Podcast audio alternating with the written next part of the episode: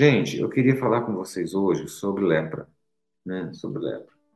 A Bíblia usa muito esse termo lepra, né? O Velho Testamento tem várias coisas que falam sobre lepra, né? E a gente, quando lê lepra na Bíblia, sempre vai estar lendo com a nossa perspectiva de hanseníase, né? Que é aquela aquela doença que vai causando falta de sensibilidade, vai corroendo, né, assim a pessoa, a pessoa bate, perde pedaços, se machuca e não sente, né, extremamente contagioso e que hoje tem cura, né, lepra no início ela, é, ela é muito tranquila, né, assim para se tratar perto do que já foi. Mas a Bíblia usa muito lepra. Eu quero convidar você a abrir a sua Bíblia aí em Lucas 17, versículo 11, que diz assim: De caminho para Jerusalém, Jesus passava pelo meio de Samaria e da Galiléia. Ao entrar numa aldeia, saíram-lhe ao encontro dez leprosos, que ficaram longe e gritaram: Jesus, mestre, tem compaixão de nós. Ao vê-los, Jesus disse: Vão e apresentem-se aos sacerdotes. Aconteceu que, indo eles, foram purificados. Um dos dez, vendo que estava curado, voltou dando glória a Deus em alta voz e prostrou-se com o rosto em terra aos pés de Jesus, agradecendo-lhe. E este era samaritano. Então Jesus perguntou: Não eram dez os que foram curados? Onde estão os nove? Não se achou que voltasse para dar glória a Deus, a não ser esse estrangeiro? Ele disse: Levante-se e vá, a tua fé te salvou. Esse é um texto muito conhecido fala as pessoas quando pregam, eu mesmo volta e meia cito, a gente fala sobre gratidão. Né? Então, a primeira coisa que eu queria lembrar você é sobre gratidão. Né? Como é importante a gente ser grato. A gente não consegue. Eu convivo com todo tipo de gente. Eu convivo com pessoas milionárias, eu convivo com pessoas de classe média, eu convivo com pessoas pobres, eu convivo com pessoas paupérrimas. E é muito interessante. Quanto mais se tem, mais se reclama. Uma das coisas que mais me impressiona é a falta de gratidão de quem tem. Porque quando a gente tem, a minha avó falava uma coisa: medida de ter, a medida de ter não basta. Né? Não adianta só ter, você tem que ter e ter mais. Você tem que conseguir e conseguir mais. Você tem que buscar e buscar mais. Você tem que achar e achar mais. O negócio é intenso, parece um saco sem fundo, não acaba nunca. Né? E nessa de gratidão, por mais que se tenha, por mais que se consiga, por mais que se conquiste, muitas vezes nós esquecemos uma palavrinha muito pequena e muito, muito forte até para Deus. Obrigado. A gente tem Jesus é, caminhando ali né, nas suas viagens, estava indo para Jerusalém, Jesus está saindo da Galileia, né, lá embaixo onde tem o mar, o mar da Galileia, e indo para Jerusalém, ele passa pela, pela, pela área de Samaria também, e vem dez leprosos. Quando a Bíblia fala lepra, tem a lepra, lepra, aquela lepra que faz perder pedaços, aquela lepra que faz é, é, contágio, a lepra, hanseníase. Mas se você olhar em, no Velho Testamento, as, a, a, expressão lepra ela é uma doença genérica, maior. Né? Qualquer infecção de pele que seja contagiosa, que seja assim, ela, ela é chamada de lepra. Isso é interessante. Se você olhar Levítico, você vai ver que não é só essa lepra que a gente conhece.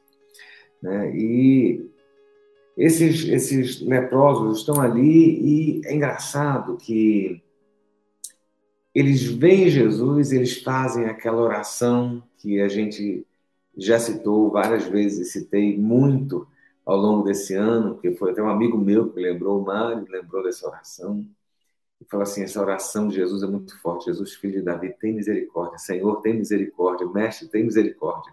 Eu vou dizer a você: essa oração funciona, porque oração direcionada a Jesus funciona. Se existe uma chave essa chave é Jesus. Se existe uma porta, essa porta é Jesus. Se existe um caminho, o caminho é Jesus. Ele é a, a, a chave para a vitória. Né? E todas as pessoas reclamaram: Senhor, tem misericórdia de mim. Eu vou dizer a você: Jesus olhou Os céus olharam e tiveram misericórdia. Não sei como é que você está hoje, mas eu sei que os céus atendem à oração e ao coração que clama por misericórdia. Ninguém ficou sem resposta. Aqueles dez leprosos, eles estavam de longe. Por quê? Porque a lei impedia. Os leprosos, eles tinham que manter distância das demais pessoas, né? Era uma questão de saúde, né? Se você olhar bem, é o que a gente está vivendo aqui, né? Manter distância, manter distância. Uma pessoa esse domingo agora passado, retrasado, foi falar comigo e a máscara foi descendo, descendo, e a pessoa chegando perto, perto, perto. Eu falei, meu Deus, você não tem como ser tão indelicado assim. Mas tem gente que eu evito da mão, tem gente que eu tento ficar mais distante. Né? E os leprosos, eles tinham obrigação de se manter distantes. Eles tinham que ter indicativos de que eles eram leprosos para que as pessoas não pudessem, não, não chegassem perto deles. Era assim. E aí aqueles dez leprosos olham Jesus e clamam por Jesus. Né? A Bíblia fala que saíram ao encontro de Jesus dez leprosos. E que os leprosos estavam distantes. A Bíblia também coloca, muitas vezes, lepra como pecado. E a Bíblia fala que o pecado é o que nos afasta de Deus. O pecado é o que nos mantém distantes. O que faz separação entre a nossa vida e Deus é o pecado. A lepra do pecado. Né? Quando a gente está distante de Deus, nós estamos leprosos. O mundo é um leprosário, onde nós estamos infectados, contaminados, impregnados um negócio chamado pecado. O que é pecado? Né? A gente cria tanta ideia sobre pecado, mas o pecado é errar o alvo. É quando você tem uma meta e você não consegue atingir, você se desvia, tangencia, você devia seguir aqui, mas você termina virando para o outro lado. Sabe, isso é pecado. É errar o alvo. É quando se entesa o arco e a flecha não acerta o alvo. Isso é pecar, né? E os nossos erros, a nossa falta de mira, a nossa falta de, de acuidade no alvo, muitas vezes nos faz distanciar de Deus. Né? Os leprosos estavam ali, distantes, mas eles se achegaram a Jesus. E eu vou dizer a você, independente das situações que a gente passe, dos altos e baixos, da crise de fé que a gente tem, das quedas, das limitações, do nosso lado humano, Jesus sempre está passando, Jesus sempre está ali, Jesus sempre está próximo para ouvir o nosso clamor e a nossa oração. Por isso eu digo a você nessa noite: não deixe de orar, não deixe de clamar, não deixe de buscar, porque Jesus ouve, ouve, ouve. E sabe, uma coisa que eu aprendi e que eu acho fantástico e que eu tenho dito isso muito. A gente quer que Jesus se mexa, a gente quer que Jesus se mova, que o Espírito de Deus se mova. E as coisas aconteciam no, no Novo Testamento, as coisas aconteciam ali com Jesus na hora que Jesus parava. Né? Jesus, ele não continuou andando. Os leprosos viram Jesus de longe e gritaram: Mestre, tem misericórdia de nós. Sabe o que aconteceu? Jesus parou. A nossa oração para o céu, para que o céu nos dê atenção. Então, clame, porque os céus dão atenção. Né? Clame por Jesus, os céus param. Eu imagino na hora que você clama, os céus abrem e aí vai ter anjo olhando, esperando Deus mandar a ordem para que desça e atenda e socorra você. Entenda isso. Né? Jesus estava ali e, e aqueles homens clamaram: Jesus tem misericórdia. Né? É misericórdia. A gente não tem que dar ordem para Deus, a gente não tem que exigir nada de Jesus. Quem somos nós para exigir alguma coisa? Quem somos nós para dar ordens a Deus ou reclamar alguma coisa? Eles vieram e pediram a, a, a Jesus, a Deus naquela hora, misericórdia. E a misericórdia do Senhor é a causa de não sermos consumidos. Nesses, nesses meses todos, a gente sempre começa dizendo: se nós estamos aqui, é porque Deus hoje renovou misericórdia na sua vida e na minha. Sabe, hoje de manhã os céus renovaram misericórdia sobre nós. Isso faz diferença. Isso faz muita diferença. A misericórdia do Senhor na nossa vida nos faz diferentes, nos faz conseguir andar novamente, seguir a jornada. Jesus parou e Jesus teve misericórdia daqueles homens. Jesus não os conhecia, mas Jesus sabia que havia lepra, eles estavam infectados. Olha, Jesus sabe o que nós temos, Jesus sabe o que nós precisamos. Né? E a Bíblia fala que Jesus, ao vê-los, Jesus já disse o que eles tinham que fazer. Jesus já disse que eles tinham que fazer. Jesus disse: olha, vão e apresentem-se aos sacerdotes. Eram dez. E aí eu quero dizer uma coisa a você. O leproso, naquela época, ele tinha todo um rito. Se ele ficasse, né, se fosse constatado que ele estava com lepra, ele teria que ser banido, afastado, colocado à parte. Mas alguns leprosos se curavam. Né? Algum, alguns tipos de afecção, de, de bolhas, de coisas que aconteciam, que eles chamavam de lepra, se curavam. E aquela pessoa tinha que voltar ao sacerdote. Isso está lá em Levíticos, capítulo 14, né, lá em Levíticos. É um texto muito interessante, um texto muito longo. Se você quiser ouvir depois, assistir depois, ler depois, Levítico 14.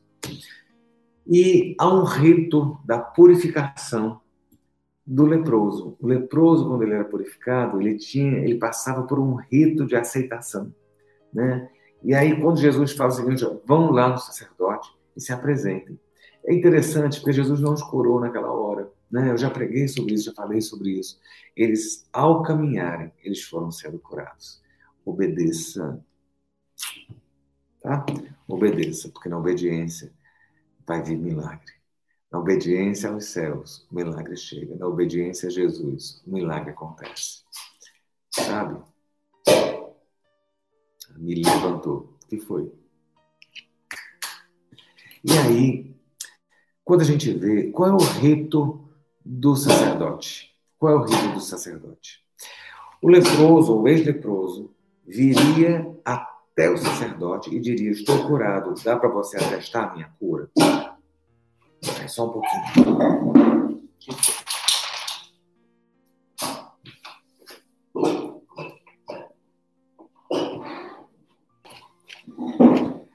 E aí, aquele homem iria trazer alguns pombinhos e iria trazer azeite. E aí o sacerdote ia derramar o sangue daqueles animais. E ao derramar o sangue daqueles animais, o sacerdote ia depositar uma gota de sangue na orelha, uma gota de sangue no polegar e uma gota de sangue no pé. E a gente está com um cachorro muito bravo latindo aqui.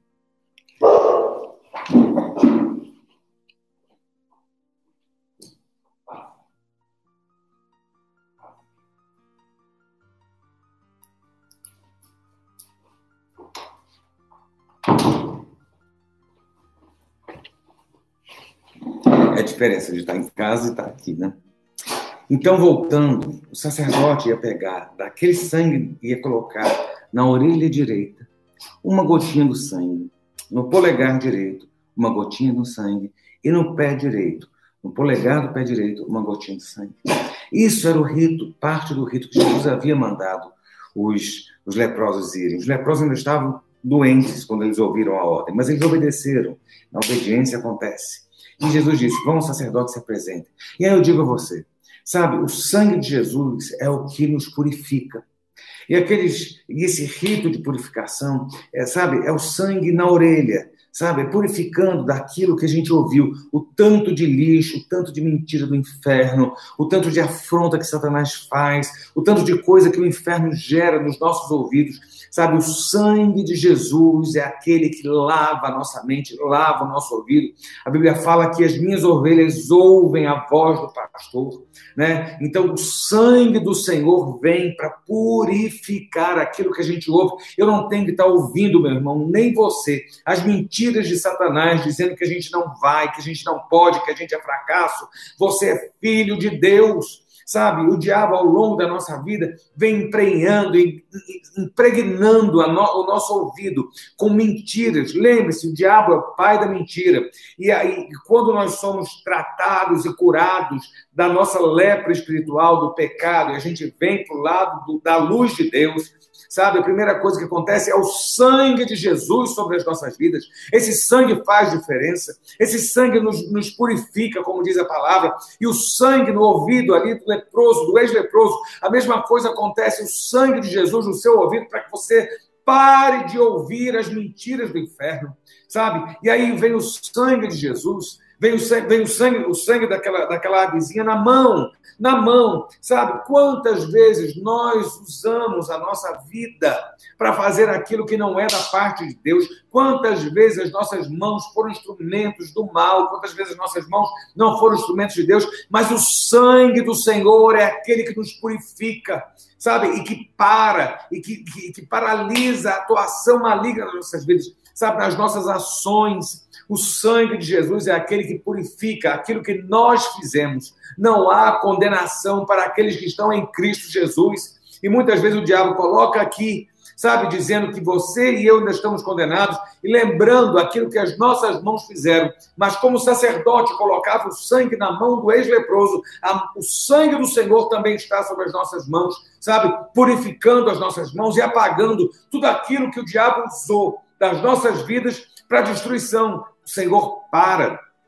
E aí o sacerdote ia e, e botava o sangue no pé, sabe? No pé do ex-leproso. Da mesma forma que o sangue de Jesus está sobre os nossos pés, aquilo que nós caminhávamos, a, a, os caminhos que nós tivemos, o Senhor é aquele que acaba, ele bota um ponto final na trajetória errada, errática que a gente tinha, a um ponto de, de término com o sangue de Jesus que apaga as nossas pegadas para trás. O diabo vai tentar jogar no seu ouvido dizendo: olha para trás e vê aonde você tem andado. Pois eu digo a você: o sangue de Jesus Cristo derramado sobre as nossas vidas é aquele que limpa nosso ouvido, limpa as nossas mãos e apaga as pegadas do pecado que nós tivemos atrás. Essa é a diferença. Jesus manda aqueles leprosos irem aos sacerdotes e, e, e fazerem o rito da purificação, porque quando nós encontramos Jesus, a nossa vida é mudada, a nossa história é mudada através do sangue dele. O sangue do Senhor nos tira da vida de pecado, nos traz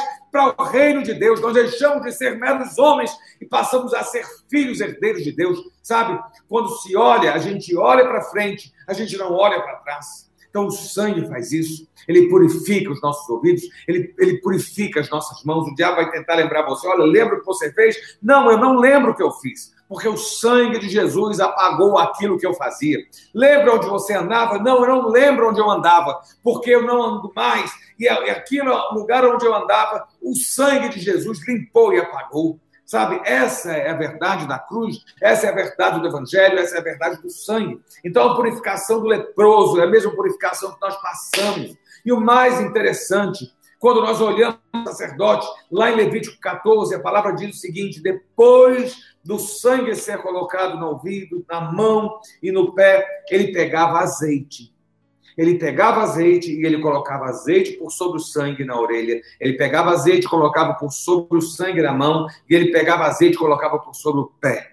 Sabe, queridos, não adianta a nossa vida ter apenas o sangue. O sangue nos abre o caminho para a eternidade, mas nessa vida nós precisamos da unção do Espírito Santo, do mover do Espírito Santo, do óleo do Espírito Santo sobre as nossas vidas. Há uma necessidade que eu e você, como servos, nós precisamos olhar e entender e abrir os olhos que a nossa caminhada ela passa pelo sangue, mas ela passa pelo óleo. Muitas vezes nós estamos só no sangue, mas precisamos do óleo do Espírito Santo nas nossas vidas. Então, quando o diabo vem, você tem o sangue que apaga, mas você tem o óleo do Espírito Santo que abre os seus ouvidos para ouvir o que Jesus quer falar com você.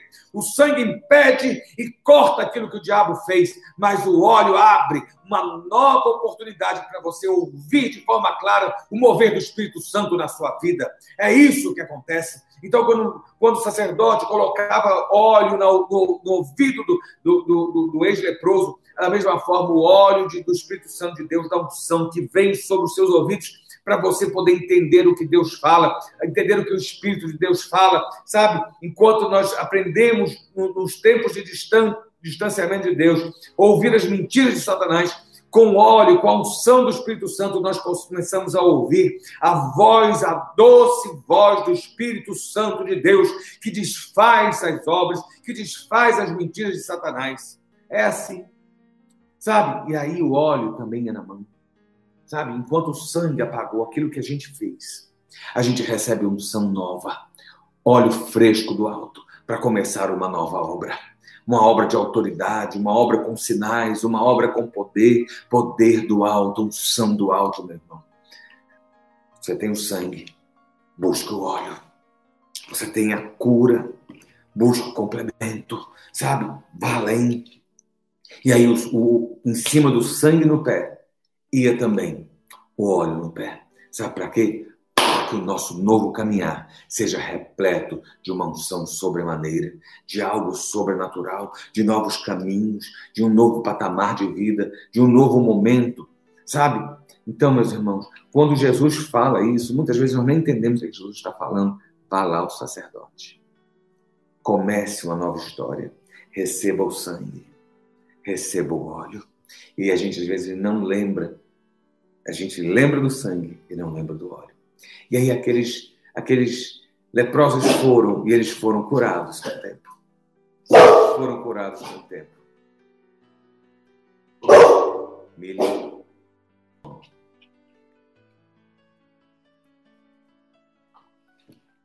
foram curados. Mas um apenas voltou. Só um voltou. E aí eu quero terminar, porque a bateria está realmente acabando.